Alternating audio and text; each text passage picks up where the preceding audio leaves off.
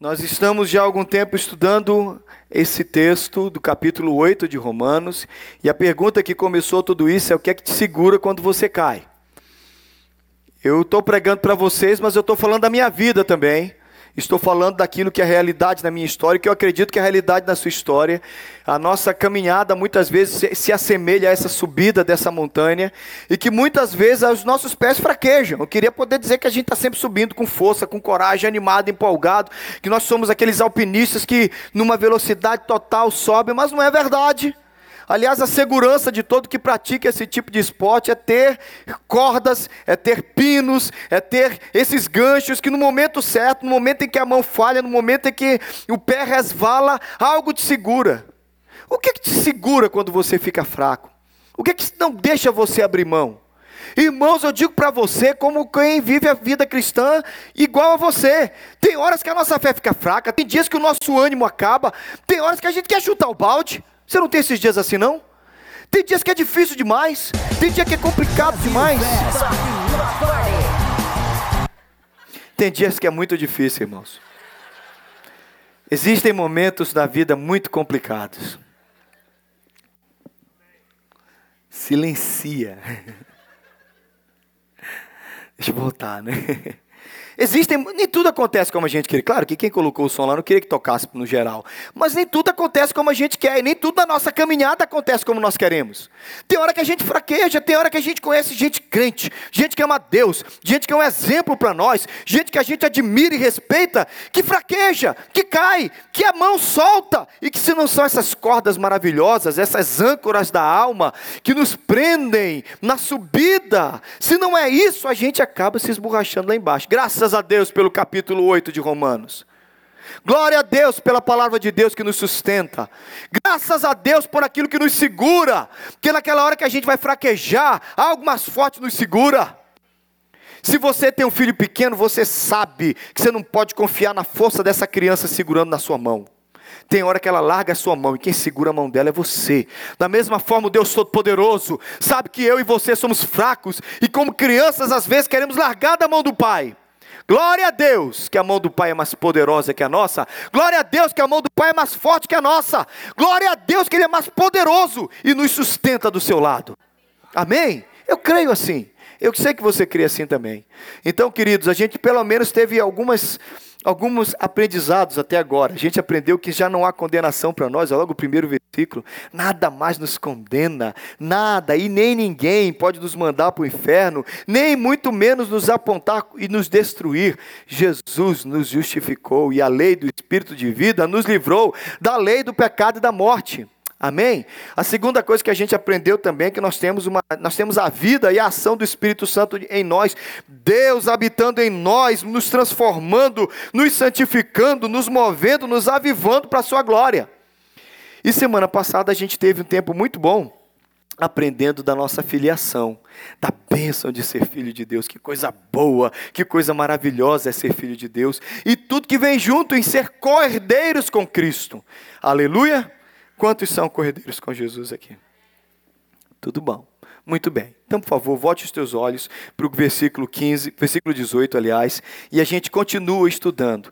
Claro, gente, que a carta aos Romanos é uma carta importantíssima, não desprezando nenhum outro livro da Bíblia. E a carta é dividida pelo capítulo 8. Eu não incorro em nenhum erro em dizer a vocês que talvez o capítulo 8 de Romanos seja um dos capítulos mais importantes da Bíblia. Então, entender e viver as realidades desse capítulo é fundamental para a nossa fé. Amém? Capítulo 8, versículo 18, nos diz assim: Porque para mim tenho por certo que os sofrimentos do tempo presente não podem ser comparados com a glória a ser revelada em nós. A ardente expectativa da criação aguarda a revelação dos filhos de Deus. Quem que está em ardente expectativa? A criação, prestou atenção que a criação, tudo que foi criado está em ardente expectativa, pois a criação está sujeita à vaidade, não voluntariamente, mas por causa daquele que a sujeitou, na esperança de que a própria criação será redimida do cativeiro da corrupção, para a liberdade da glória dos filhos de Deus. Porque sabemos que toda a criação, a um só tempo, faz o quê? E o quê? Você entende isso? Que a criação geme e suporta angústias até agora, e não somente ela, mas também nós, os que temos as primícias do Espírito, igualmente gememos no nosso íntimo, aguardando a adoção de filhos, a redenção do nosso corpo, porque na esperança fomos salvos. Ora, esperança que se não que se vê não é esperança, pois o que alguém vê, como, que é, como é que espera? Mas se esperamos o que não vemos, com paciência o aguardamos. Amém? Glória ao Senhor Jesus. Eu, eu fui surpreendido ontem, com muita tristeza, com pedidos de oração por uma família conhecida de, de missionários da Jocum. Vocês sabem que nós trabalhamos com jovens com uma missão, tanto eu como minha esposa, por alguns anos. Depois eu fui para o seminário. Os líderes da Jocum em Angola, a filha de 24 anos, na noite de sexta-feira, desapareceu. Então nós começamos a orar. E ontem saiu a notícia que aquela menina de 24 anos, aquela família que saiu do Brasil, que deixou tudo no Brasil, que foi lá para Angola pregar o Evangelho, para servir a Deus, para levar a palavra de Deus no meio do povo africano. Aquela menina foi estuprada e violentamente morta e abandonada no meio de um matagal. Irmãos, eu tenho uma teologia para isso. É simples, eu sei o que eu creio.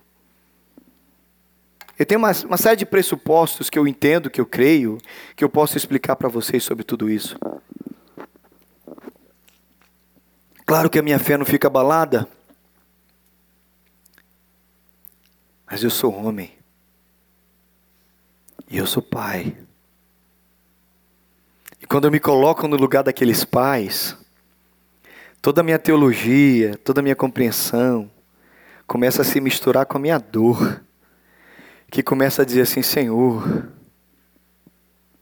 porque que aquela moça morreu? Os pais foram para lá pregar o Evangelho. Os pais criaram aquelas meninas na África, podiam ter deixado no país. Como é que essa menina, a desconfiança que talvez até seja o ex-namorado, que por passionalmente se sentir envolvido, fez isso com ela.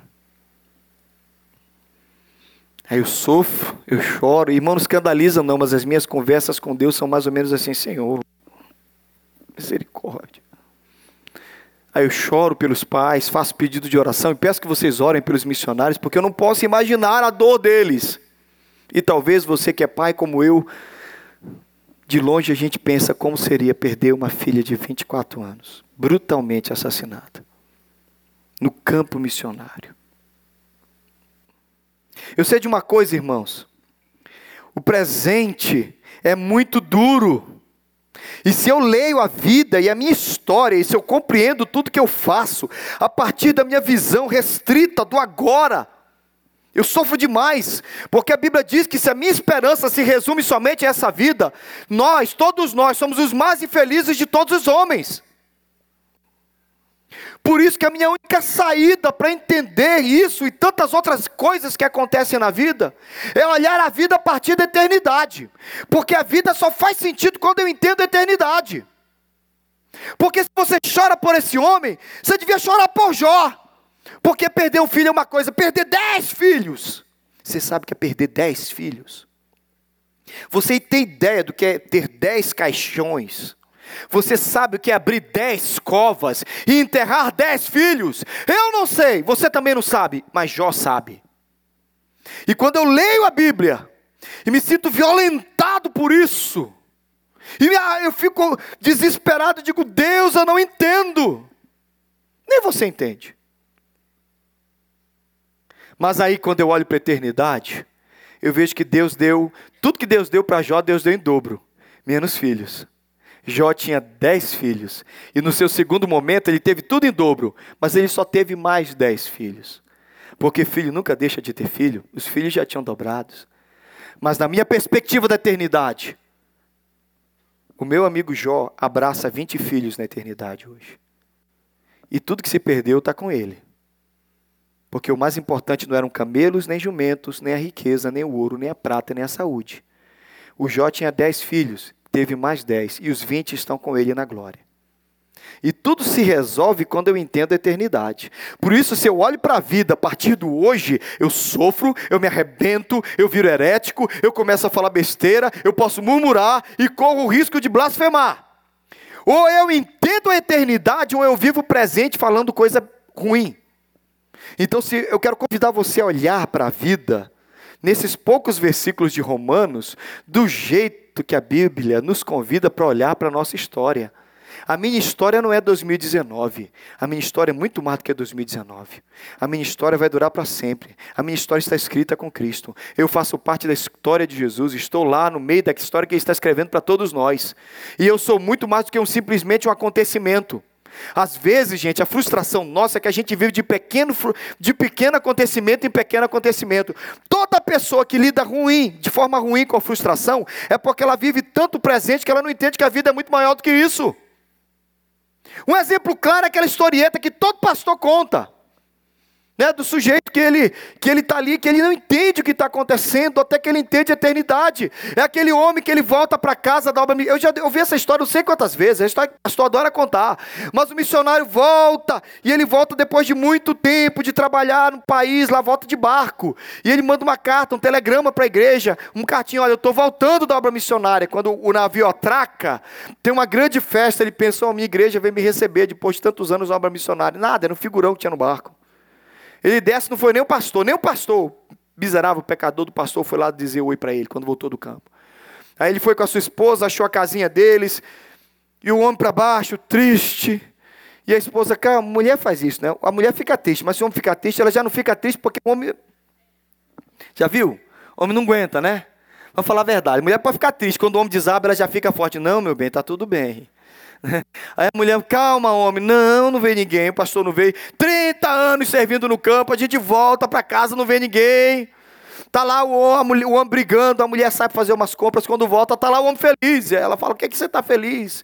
Ele falou: "Deus falou comigo, eu estava aqui brigando com Deus, Deus. Voltei para casa, servi lá naquele país anos, voltei para casa, ninguém veio me receber. Não é que eu quero festa, não é que eu quero honra, mas eu voltei para casa." E a voz falou com ele: ele disse para a esposa: Uma voz me disse: Você ainda não voltou para casa. Você ainda não voltou para casa. Nossa casa não é aqui, irmãos. E a gente tem que entender. E toda a vida começa a ser entendida e compreendida a partir da eternidade. A nossa realidade, por isso que o texto começa, porque para mim tem que por certo que os sofrimentos do tempo presente não podem ser comparados com a glória a ser revelada. Se você vive tão frustrado com o presente, é porque você não entendeu que isso aqui é só um momento. Tem muita coisa para acontecer na nossa vida. Amém? E tem algo nos aguardando. Eu sei que a crise que nos agride nesse momento Pode parecer terrível, mas na perspectiva da eternidade pode trazer muita glória para o nome de Deus. Amém? Então, a primeira coisa que eu quero lembrar para você, antes que você fique triste, achando que a gente vai passar por problema, eu quero te lembrar que você vai passar por problema mesmo. Vai. Aliás, aqui é lugar de gemer. Então você tem que entender que nesse tempo todos, inclusive a criação, de alguma forma estamos gemendo. Todos nós gememos. Vão ter dias bons? Sim. Passeios legais? Maravilha. Vai para Disney? Glória a Deus. Mas quantos aqui estão vivendo alguma luta nesse exato momento na sua vida? Levanta a mão. Só, gente, glória a Deus, ninguém está vivendo luta? Às vezes a luta está aí do seu lado. Às vezes a luta está aí, ó, sentada no seu banco. Você é a luta, seu pecador, sua pecadora. Quanto, a, gente, a gente quer uma coisa ilusória, a gente quer perfeição, tudo certo. Irmãos, é aquela musiquinha no Brasil. Eu queria ter na vida simplesmente um lugar de mato verde para plantar e para colher, ter uma casinha branca de varanda para ver o sol nascer. Oh, coisa linda, né?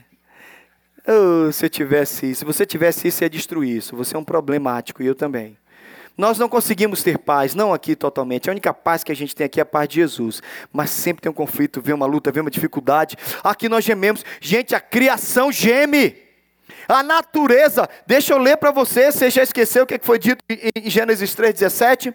E ao homem o Senhor disse: Visto que você deu ouvido à sua mulher e comeu do fruto da árvore da qual eu lhe ordenara que não comesse, maldita é a terra Por tua causa, com sofrimento você se alimentará dela todos os dias da tua vida, e ela lhe dará espinhos e ervas daninhas. A terra, a criação, ela está sujeita a tudo isso por nossa culpa, porque nós pecamos. Você está lá assistindo o Animal Planet, todo feliz. Aí você vê que um leão briga com o leão. O macho alfa é um leão, ele manda em todas as leoas. Aí de repente vem outro leão e desafia aquele leão. Aí ele mata, mata não, ele dá uma surra no outro e toca o macho alfa. Agora ele é o macho alfa do, do time. Ele vai e mata todos os filhotes. Você sabia disso? Terrível! Ele mata cada filhote do outro macho alfa. Não pode ter filho do outro aqui. Agora eu vou empenhar todas as outras leoas, vai ser tudo filho meu. De onde vem isso nos animais? Culpa da Eva e do Adão. É! Presta atenção! Teu nariz nasceu torto por quê? Defeituoso a cabeça, por quê? É lugar do meu olho. Problema é seu. Mas é tudo culpa deles. Ah, mas eu tenho lá no quintal de casa. Irmão, foi lá o Christian, fez uma coisa maravilhosa. No... Christian, Santo Christian, fez uma coisa maravilhosa no meu jardim. Você está rindo. Mas ele fez um negócio lindo no meu jardim. Gente, ele deixou um bando de planta bonita que a gente comprou as plantas. E um bando de demônio que não era para nascer, nasceu lá. Gente, para a hortência da flor, a gente molha, molha, molha, molha, molha. Agora, a erva daninha, ela nasce no meio do malte. Estou mentindo? E dá dez dias para ela, puf. O pecado é terrível, a natureza geme e a culpa é nossa. Você vê uma baleia, a orca, ela não come, ela pega, ela mata uma foca e fica brincando com a foca e depois joga a carcaça fora. Ela matou só para se divertir. A natureza está debaixo de tudo isso por causa do pecado. E todos gemem, e nós gememos, e aqui a gente não tem alegria completa. Não importa quão bonito seja o passeio, não importa que você vai para Cancún, Deus te abençoe. Lá no meio daquela praia linda, vocês começam a brigar. Marido e mulher briga em Cancún. Vai para Cancún brigar por quê, meu filho? Vai brigar ali, na Main Street de Marlboro. Gastou uma grana para ir para Cancún para brigar, sua anta. Para Cancún seja mas a gente não consegue, não é verdade, irmãos? Fala a verdade. É a natureza miserável, pecaminosa que está em você, que o Espírito Santo, com uma obra maravilhosa, está transformando. Mas nós somos assim, e esse gemer, e esses defeitos, e essa natureza perigosa, que nós geme, clama por uma coisa só. Nós precisamos de redenção, a gente aguarda, tudo tem que mudar. Queridos, em nome de Jesus, a gente, agrada, a gente aguarda a redenção. Não tem como ser feliz aqui. Aqui ainda não é a nossa casa, não. Amém? Estamos aqui, vivemos aqui, trabalhamos aqui, temos filhos aqui, mas aqui ainda não é nossa casa. Eu não sei quanto a você, irmão, não importa, desde que eu entendi a Jesus, desde que a eternidade se tornou minha realidade, desde que a minha expectativa é o céu, e eu creio no céu, e eu creio no melhor de Deus para mim lá. Não importa quão bom seja aqui, aqui não é meu lugar, e ainda não estou feliz. O melhor está vindo e eu vou estar com Ele. Amém, querido?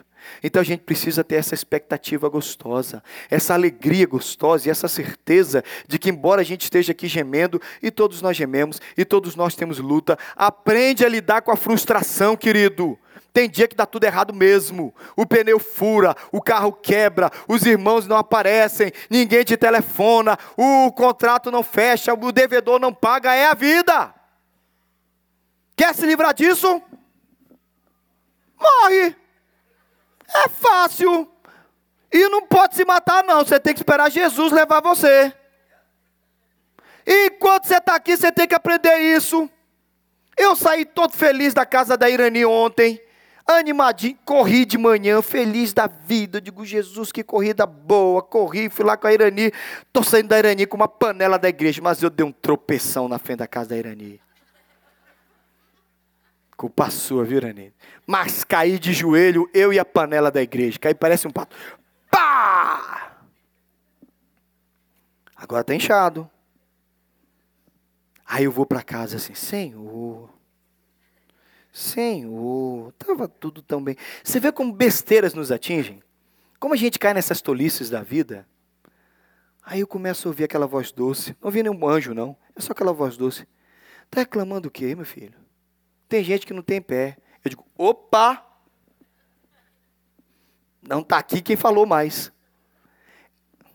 A gente esquece como a gente é abençoado. Rapidinho a gente perde a bênção por um negocinho que deu errado. Querido, Deus é tão generoso com você. Se alegre com as bênçãos que Ele tem te dado. Eu, tô, eu fiz um propósito com Deus. Toda segunda-feira eu gravo um vídeo. Mas eu gravo um vídeo ob, objetivamente para animar, porque tem aquela, aquela aura, aquela coisa da segunda-feira. Segunda-feira é uma bênção. Irmão, quantos vão trabalhar amanhã? Diga aleluia. Ah, não, como é feriado. Ah. Tem gente que vai trabalhar amanhã. Segundo o Gideon, ele vai trabalhar amanhã. Vai, Gideon? Aham. Uhum. Olha para cá. Quantos vão trabalhar terça-feira? O que, é que você tem que dizer sobre isso? Glória a Deus! Quantos desempregados, quanta gente que quer ter força, ânimo para trabalhar, você vai trabalhar, aleluia! Quantos vão estudar? Lá no, meu lá, lá, lá, no grupo de load, de vez em quando eu abro para testemunha, eles falam assim, eu tenho testemunha dos adolescentes, que é, hoje não teve aula. Testemunha hoje não teve aula. Você acredita nisso? É que a adolescência é outra coisa. Mas olha aqui, querido, nós somos abençoados. Aqui é um lugar de gemer. E eu tenho certeza que vem coisa lá na frente muito melhor com Deus. Não sei o que é que Deus tem separado para nós. A Bíblia diz que nem olhos viram, nem ouvidos ouviram, nem jamais penetrou no coração humano que Ele tem para gente. Eu só entendo que enquanto eu sou aqui, de certa forma, tem sofrimento. Eu me frustro com algumas coisas, mas eu vivo na expectativa de algo melhor. Amém? Eu tive muito cedo na igreja uma experiência que mexeu comigo. Eu era, eu era nessa fase desses 14, 15 anos, dessa primeira fileira linda aqui que estão sentados. Vocês têm 14, 15, 16, 18. Não, nada disso. A meninada aqui, tudo 14, 17. E tinha uma moça que ela, a gente ajudava junto. Eu, eu dava aula para os adolescentes, ela também dava aula. E essa moça morreu afogada. E hoje em dia está feio das histórias que eu estou contando, né? Não, calma, calma, deixa eu acabar de contar. Ela era uma menina especial, uma menina feliz, uma menina alegre. Mas o dia da morte dela mexeu com a gente. Porque ela foi para a praia numa alegria como nunca ela tinha demonstrado. Os familiares dela disseram que ela saiu de casa feliz. Os vizinhos, alguns vizinhos com quem ela tinha uma amizade, ela foi lá e se despediu deles. E antes que você se sinta tentado a pensar que ela tirou a própria vida, não era esse, não era essa vibe, não estava nessa loucura de 13 Reasons Why. Ela é uma menina super alegre, super feliz. Ela vai, se despede de algumas pessoas e ela vai, entra na água. É uma praia específica lá no Pará, ela acabou sendo levada pela correnteza. Alguns dias depois achamos o corpo, foram achado o corpo e nós fomos para a igreja fazer o velório. Irmãos, no velório, eu nunca vi isso, nunca vi de novo as pessoas conversavam entre elas da alegria daquela moça, da felicidade daquela moça, da alegria dela no último dia. E os pais testemunharam para nós que na hora que ela foi para entrar no mar, ela beijou o pai e a mãe, eu vou, vou dar um mergulho. E ela brilhava, ela dizia, a minha filha brilhava, a minha filha estava feliz. E falou para todo mundo aquilo. Ah, eu, irmãos, eu não estou contando uma história que eu vi longe, uma história que eu vivi. E pouco antes, alguém falou uma coisa que todos nós concordamos.